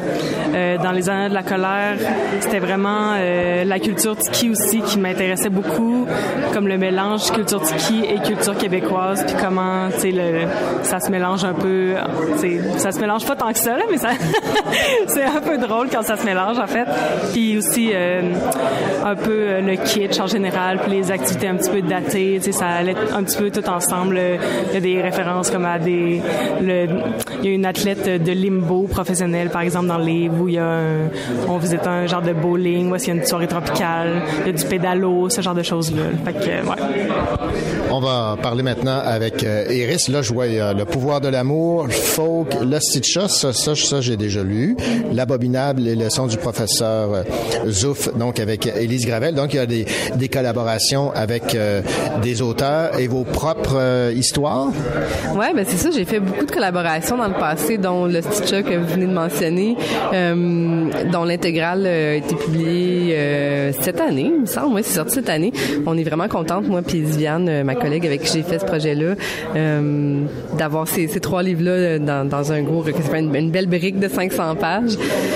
Puis sinon, mon dernier livre s'appelle Folk, épisode 1. Donc, c'est le tome 1, un tome 1 sur quatre. euh, il va y avoir quatre euh, opus de, de, cette série-là.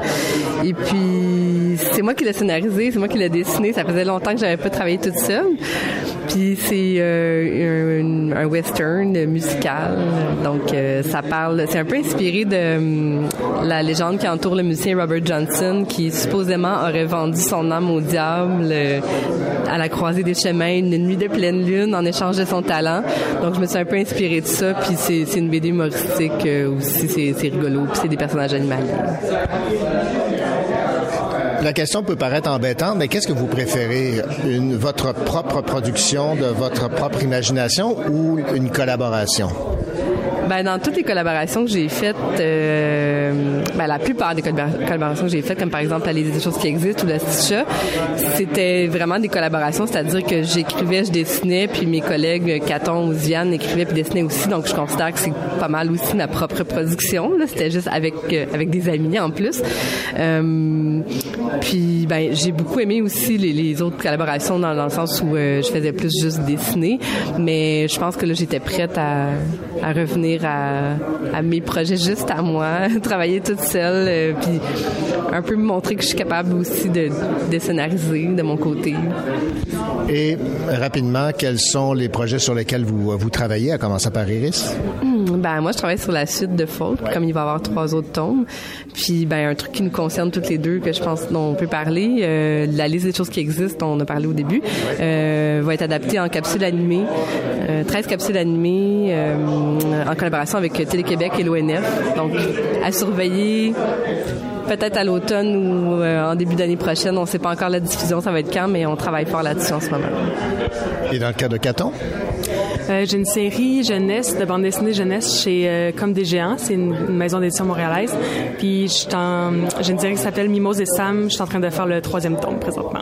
Eh bien, Caton et Iris, merci beaucoup. Voilà, c'était Caton et Iris euh, au Cochocho spécial bande dessinée, roman graphique. D'autres entrevues un peu plus tard.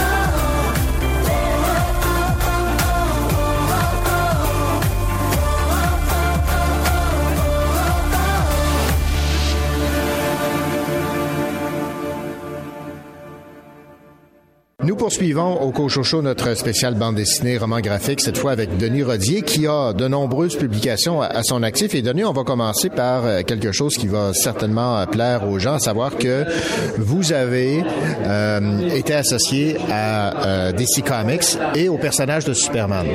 Exactement, exactement. Il y a euh, de ça presque ben, 25 ans au moins. J'ai travaillé sur la série Superman, ben, sur une des séries Superman parce qu'il y, en a- plusieurs, euh, dont la, trame narrative sur la mort de Superman. Euh, ça a été un, des grands jalons de l'historique du, personnage. C'est un album qui est encore en, publication, puis qui est encore bien prisé des, des- autant des collectionneurs que des lecteurs euh, d'aujourd'hui.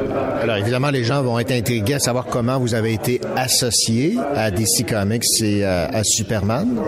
Ben, c'est dans c'est dans la continuité d'un travail de pigisme où euh, on, on essaie de, de, de de faire feu de, de tout bois, euh, d'essayer de, de- d'apprendre son métier sur le tas. Puis euh, bon, ben, il y a toujours des disponibilités euh, à l'extérieur du, du Québec, autant qu'au Québec présentement. Mais à l'époque, il y a 25-30 ans, c'était un peu plus difficile.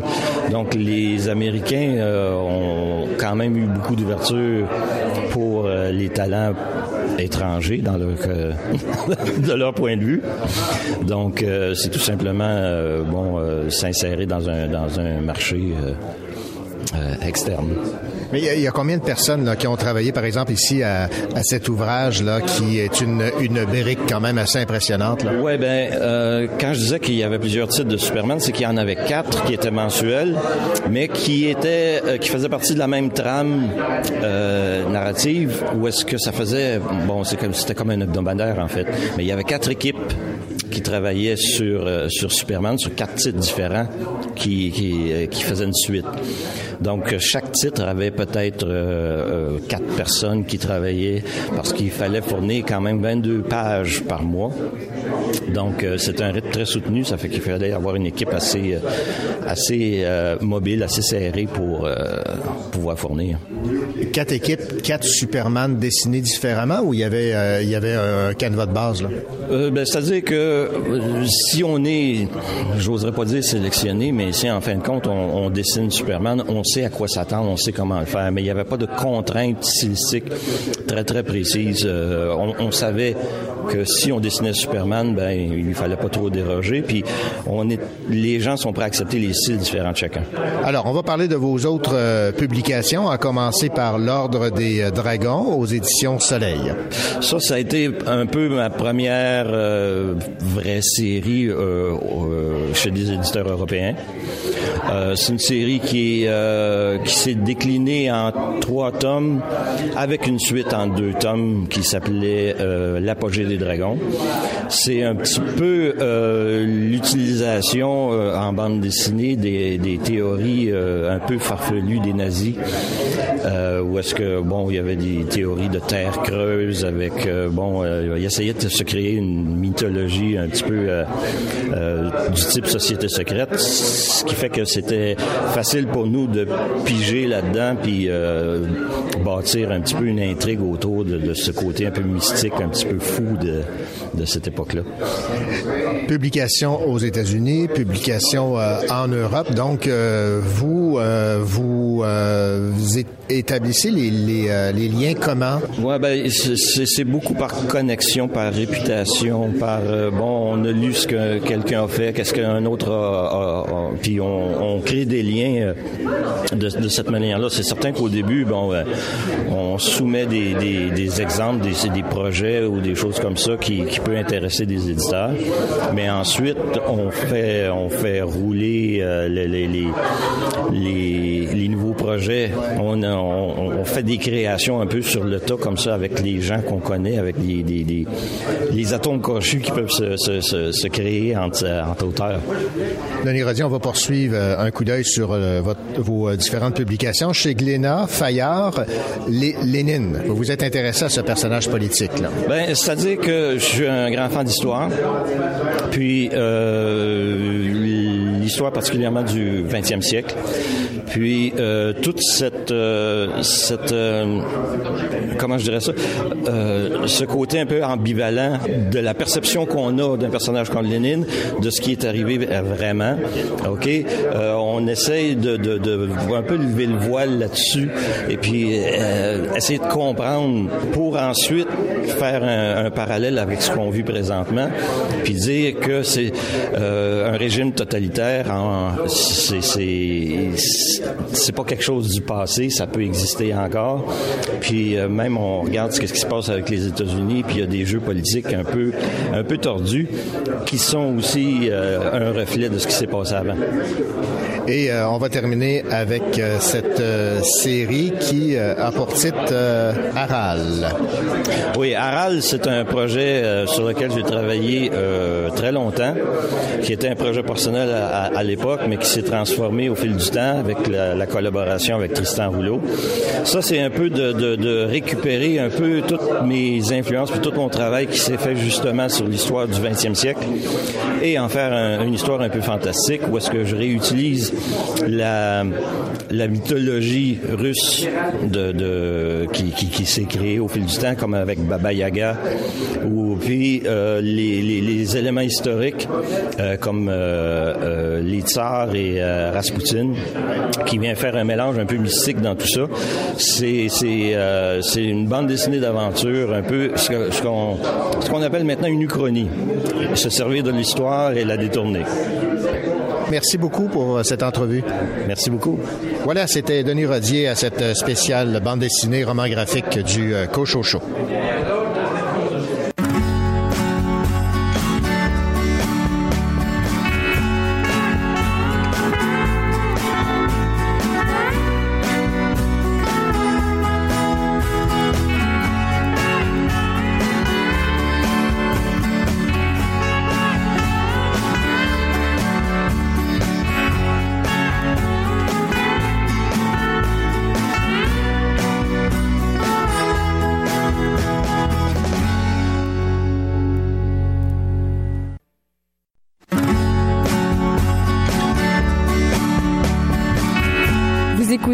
spéciale du Cocho Show sur la bande dessinée et les romans graphiques.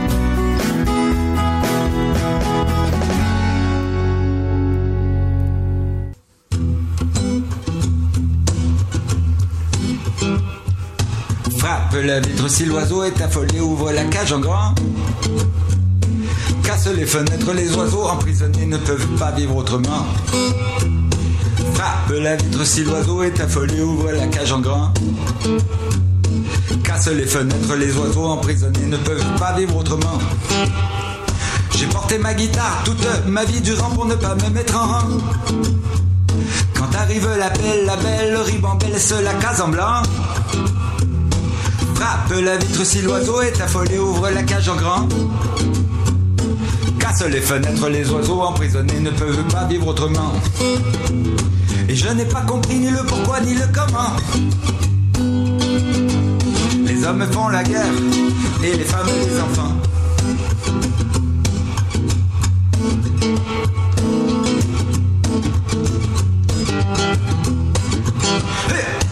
Frappe la vitre si l'oiseau est affolé, ouvre la cage en grand. Casse les fenêtres, les oiseaux emprisonnés ne peuvent pas vivre autrement. Frappe la vitre si l'oiseau est affolé, ouvre la cage en grand.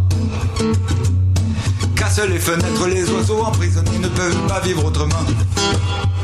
Son commentaire, la question monétaire est à l'enfer. La toile de ciment sur la dalle de fer, le carcan de pierre. En temps de paix, fait signe la colère insidieusement. Pendant ce temps, elle t'attend ta place au firmament. Et je n'ai pas compris ni le pourquoi ni le comment. Les hommes font la guerre et les femmes les enfants. Tourbillonnent les feuilles dans les ruelles au printemps. Souffle, souffle le vent et s'envole tes tourments. L'espoir est un fou qui rit, sans mémoire ni parti pris. Tombe, tombe la poussière dans son cerveau qui s'enfuit. Tourbillonnent les feuilles dans les ruelles au printemps. Souffle, souffle le vent et s'envole tes tourments. Dis-moi où est le courage sur le pont des colibris. Il est parti en voyage sans adresse et sans sursis. Sans sursis, frappe la vitre si l'oiseau est affolé, ouvre la cage en grand. Casse les fenêtres, les oiseaux emprisonnés ne peuvent pas vivre autrement. Frappe la vitre si l'oiseau est affolé, ouvre la cage en grand. Les fenêtres, les oiseaux emprisonnés ne peuvent pas vivre autrement. Je m'entretiens maintenant avec Olivier Robin qui vient de nous faire une présentation très intéressante sur la science dans la bande dessinée. En fait, toute l'évolution des euh, éléments scientifiques présentés euh, aux amateurs de bande dessinée. Robin, en deux minutes, nous résumez votre exposé de 45 minutes. Merci René, c'est un exercice difficile.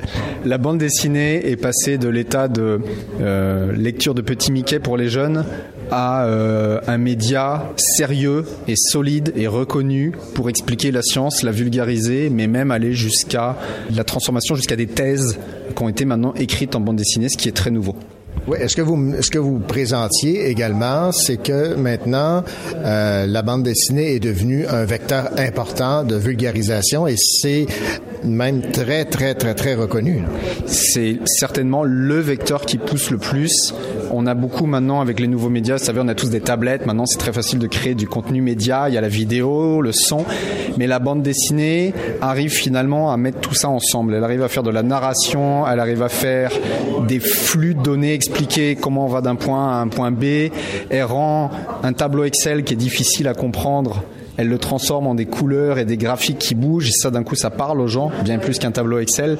Et donc elle devient, elle est, en ce moment vraiment appropriée. Par exemple, Microsoft Research travaille très très fort là-dessus et commence à faire des outils en ligne pour transformer vraiment euh, le résultat d'un tableau euh, de valeur en quelque chose qui va raconter une histoire avec des bulles, avec du contexte. C'est peut-être ça que ça apporte, la mise en contexte, la mise en mots euh, et en images de ce qu'est de la science dure que les gens ont souvent du mal à comprendre dans le jargon des scientifiques. Et pour les scientifiques, est-ce que ça peut paraître au départ rébarbatif de se dire que tout le travail qu'ils ont fait, toute la vulgarisation euh, qu'ils ont tenté de faire passe par une bande dessinée? Est-ce que c'est tout le monde embarque dans le jeu? Je pense pas que tout le monde embarque dans le jeu. Je pense que c'est nouveau. Les gens commencent à venir. C'est un courant, je crois, de fond. Euh, en Europe, pour citer le cas de l'Europe, il y a euh, le Conseil de recherche européen finance euh, de la mise en bande dessinée de recherche financée, mais on parle de recherche très sérieuse. On parle de, gens qui sont des chercheurs reconnus. Donc ça s'appelle ERC Comics. C'est un site internet qui vulgarise systématiquement ce qu'il finance en bande dessinée. On a des gens comme en France également la thèse en 180 secondes, qui est un concours assez connu. Ben, ils ont proposé de transformer la thèse en 180 secondes en deux planches de bande dessinée. Le succès est tel que maintenant c'est financé à grandeur du pays. Euh, donc on a un recueil de BD sous forme d'un volume qui va apparaître maintenant à chaque année. Euh, et on peut citer deux thèses pour revenir aux thèses publiées par le MIT à Boston et euh, Harvard, des universités un peu plus sérieuses et qui montrent que le courant de la bande dessinée est en train de changer. Alors tout le monde n'est pas convaincu puis c'est un exercice difficile. Je pense que le mieux c'est que le scientifique s'associe avec un ou une BDiste parce que c'est une affaire de chacun sa job là-dedans. On, on, est scientifique, on est BDiste, être les deux en même temps c'est peut-être un peu difficile. Alors Robin, on a devant nous Pascal Girard, Iris Boudreau et Caton, à qui vous avez lancé un défi? Ben, le défi est vient du concours de vulgarisation de l'université de Sherbrooke. Donc à l'université de Sherbrooke, on fait la thèse en 180 secondes, on fait la vulgarisation. Je pense que l'université est bien consciente qu'il faut aller expliquer au grand public qu'est-ce qu'elle fait en recherche. La recherche c'est bien, mais le problème c'est que souvent les gens, mettons, ordinaires n'y comprennent rien. Et les chercheurs sont souvent entre eux à parler avec des mots très compliqués, des notions très compliquées, et n'en sortent pas beaucoup. Fait il y a déjà une étape qui est faite avec le concours de vulgarisation. Donc, ce sont des étudiants, étudiantes, professionnels, euh, membres de l'université qui vulgarisent en 600 mots un article scientifique. C'est déjà un très gros défi. Ce n'est pas simple. Et, euh, eh bien, on a proposé à l'université pour cette année ben, de transformer trois textes issus de ce concours de vulgarisation, vulgarisation pardon, scientifique en bande dessinée.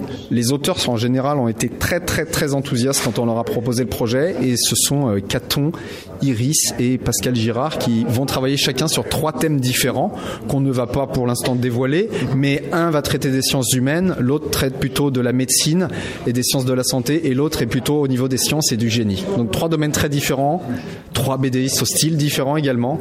Euh, le résultat devrait être disponible dans quelques semaines, mettons. Là, je vais y aller dans- avec un immense préjugé en disant que les gens qui font de la bande dessinée ne sont pas nécessairement des scientifiques. Donc, le défi est de taille, et vous allez me corriger si euh, l'un d'entre vous ou l'une d'entre vous est euh, scientifique. On va commencer par Caton. non, je suis pas une scientifique, mais Euh, non, mais je fais beaucoup de... En tout cas, on pourra en reparler après, mais non, je suis pas scientifique.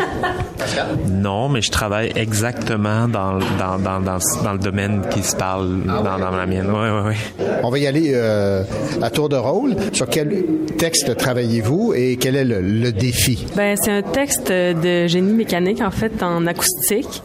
Puis euh, c'est vraiment loin de tout ce sur quoi j'ai déjà travaillé. C'est sûr que tu sais, ça nous sort de notre zone de confort, mais en même temps, vu qu'on part, tu sais, on part pas du texte. On a avec nous le texte scientifique, mais vu qu'on part d'une, euh, tu sais, d'un texte déjà vulgarisé, c'est vraiment comme, ben, ça rend ça beaucoup plus facile. Puis déjà, c'est super compréhensible. Fait que je pense que ça va bien se passer. Donc, Caton, vous avez déjà en tête euh, le dessin que vous allez faire à partir de ce texte. Non, pas encore. je vais lire et le relire le texte, puis euh, plus tard, je vais aller euh, visiter comme le laboratoire où est-ce que ces études ont été faites, puis fait que comme regarder exactement comment c'est fait. Donc, euh, ça va m'aider là à décider qu'est-ce qu'après ça je vais mettre en image. On va y aller avec Iris, qui disait avoir un fond scientifique. Expliquez-nous ça. Là. j'ai pas un fond scientifique, mais euh, j'ai déjà pas mal fait de vulgarisation scientifique. Je suis souvent approchée, je sais pas pourquoi, mais par des, revues scientifiques. J'ai fait quelques fois des collaborations avec euh, la revue Québec Science, le magazine Québec Science. Puis, euh, ben, je collabore à chaque mois avec le magazine Curium. Ce que je fais dans le magazine n'est pas scientifique, mais c'est quand même un magazine scientifique pour les adolescents. Fait que ah, puis aussi avec le, le- le magazine Flore alors, qui est une revue pour enfants du Jardin botanique de Montréal. Donc, en tout cas, bref, je fais quand même pas mal de déjà un peu de vulgarisation scientifique en BD. Puis c'est ça. Et là, vous travaillez sur quel texte? Euh, moi, c'est le, le sujet du texte, euh, c'est la vestibulodynie provoquée, qui est une condition euh, médicale qui occasionne euh, des douleurs vaginales chez une, chez une femme sur six. Comme, donc, c'est une condition qui, qui touche beaucoup de femmes, puis qui ruine un peu la vie. Là, ça, c'est considéré comme une douleur chronique, donc qui, en tout cas, qui est pas le fun. Fait que je vais essayer de traiter ça avec humour, mais avec empathie aussi. Je vais pas ridiculiser le sujet, mais peut-être comme avec un peu d'humour, ça va passer mieux parce que c'est vraiment assez triste là, comme sujet. Ben, bonne chance. Merci. Et euh, Pascal? Oui. Euh, moi, c'est sur la planification préalable des soins en santé. En fait, comme c'est c'est un peu euh, en fin de vie, quel quel euh, quel soin on voudrait recevoir ou pas.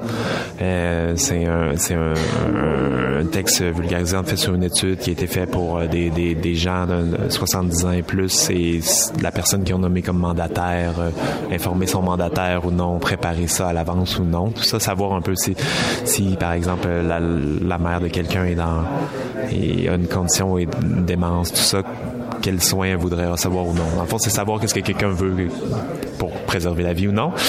Puis je disais que, je, en fait, je suis travailleur social le- avec des gens en trouble du mouvement, donc c'est ça mon travail aussi. Donc je travaille avec des gens qui ont des maladies chroniques. Des fois, on a ces discussions-là sur le mandat, sur euh, un cas d'inaptitude, tout ça. Donc c'est drôle parce que c'est vraiment mon domaine. Pas, pas de faire des études là-dessus, mais du terrain. Là. Donc c'est assez intéressant. Puis euh, c'est pour ça que je dis que j'ai de l'expérience, mais j'ai pas d'expérience scientifique. Mais peut-être je devrais dire, j'ai gagné il y a deux semaines, je pense. Ouais, le prix Uber Reef euh, pour euh, le qui est un, pour vulgariser le livre euh, jeunesse euh, comme de l'année vulgarisation scientifique pour un livre jeunesse édition 2019. Donc c'est ça. J'ai un peu d'expérience. C'est la seule expérience que j'ai en vulgarisation, scientifique, mais c'est ça. Ouais, c'est ça, les ours. Ouais. Eh Pascal Girard, Iris Boudreau, Caton et Robin, merci beaucoup. Merci René. Voilà, donc euh, notre coup d'œil sur le rendez-vous littéraire RBD de Sherbrooke se poursuit au Cochocho.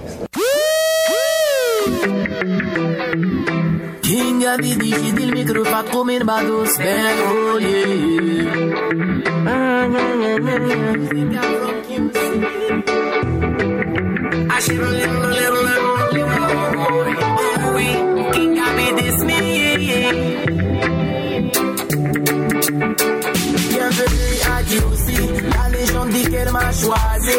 On est vite tranquille, ben causé. Music juicy, de rap le bras, ça on m'a proclamé king. Tout ça en commun, c'est que mes deux jarres réguliers. Sandal, Lilichon, Gramos, Alain, José. Big up, famille Ramo, Capo et Papi. Abraham Dexter, une David Folie. Ça déboule après avec des clous en fourrure. C'est X, Yamé, l'oiseau maré, ma beau-père. Saga, cité, Bouga, accrochant nos baisers. Et on monte dans l'avion à des aides et mes ZK. Ma city, on s'est vite compris. Dans ce mix, yo solo qui moi dit. Dans l'eau de ça travaille comme un usine. Sans repli, moi l'eau est le secteur bienvenue à Djibouti. La légende dit qu'elle m'a choisi. On est vite tranquille, ben causé. Music juicy, de rap des villes, le bras, ça. L'esclave, on m'a proclamé soit par ici ou bien dans le monde, prise d'assaut pendant des années. Que ça soit dans un ou dans un club, ou bien sur la route avec Karim Waller. Même mon FEQ maintenant on programme du reggae. Moi juste des groupements grâce à Monsieur Cordier. Rest peace le cercle, je pense à DJ C. La scène n'a jamais été aussi attaquée aussi. Merci encore à tous mon qui se nuit des jours où le son avec passion jamais fait dans l'ombre. Sans vous on nuit. Et ce pour les premiers cahiers qu'il faut te. Le smoking à midi, j'ai des. Faire mon freestyle avec les manigolés. De c'est la money. Musique à mais money money. Qui m'en le gars pas pas. What a Mr. Shaggy. It's. Bienvenue à Dieu riche, on dit qu'elle m'a choisi. On est tranquille, ben causé. Music juicy, de la TV, la glace, la will dichti. L'esclavon m'a proclamé. Yeah, yeah, yeah. On n'oublie pas les masses avec la ville. Mon beau papa dit, insiste à mon ding. Big up, ridiculous.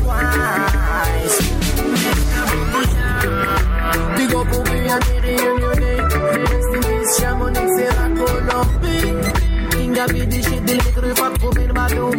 Reggae style, eh? Otis Francis, Nanchal, Motas, Neto. Skibri bop, skibri lily, woy.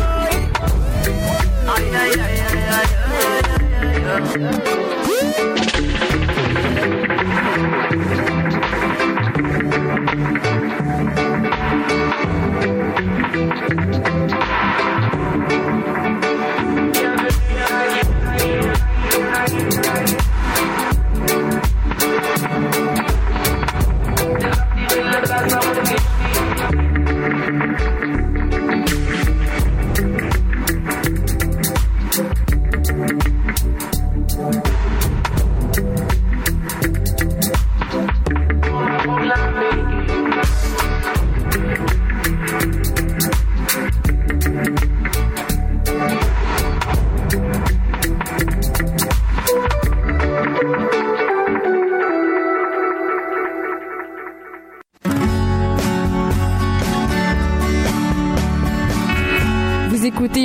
spéciale du Cochocho sur la bande dessinée et les romans graphiques.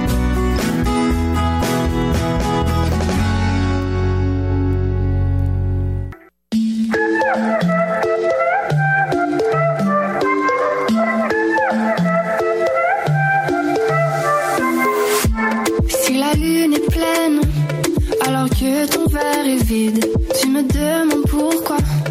Des raisons, j'en ai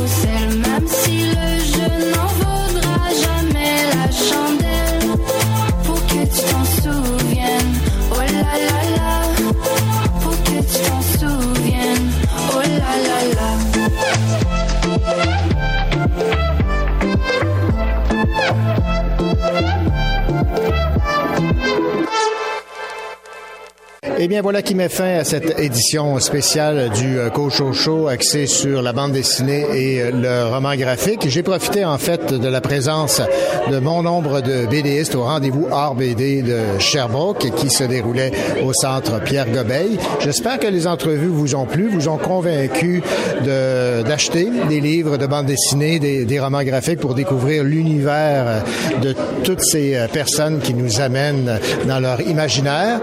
On se retrouve la semaine prochaine pour une autre édition, normale cette fois, du Kojo Show. Allez, bonne semaine et surtout, bonne lecture.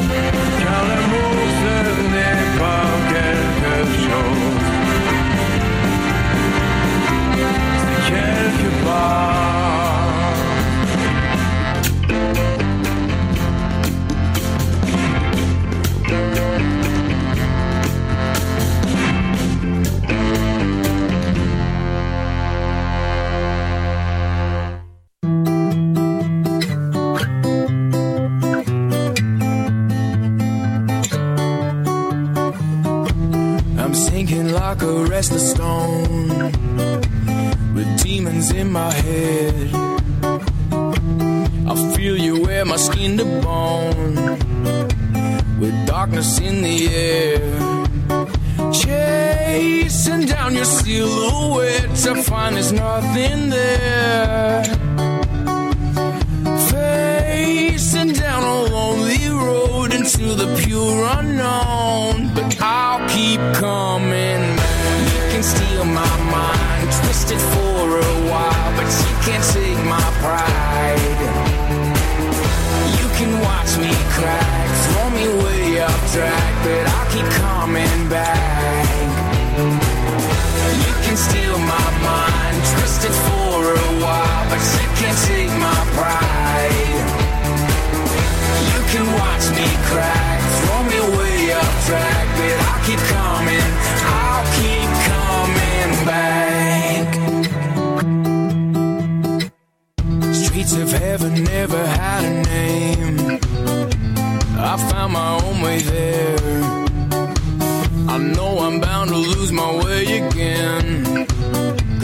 and war is never fair. Facing down a lonely road into the pure unknown, but I'll keep coming back. You can steal my mind, twist it for a while, but you can't take my pride. You can watch me crack, throw me way off track, but I'll keep coming back. You can steal my mind twisted for a while, but you can't take my pride. You can watch me crack, throw me way up track, but I keep coming.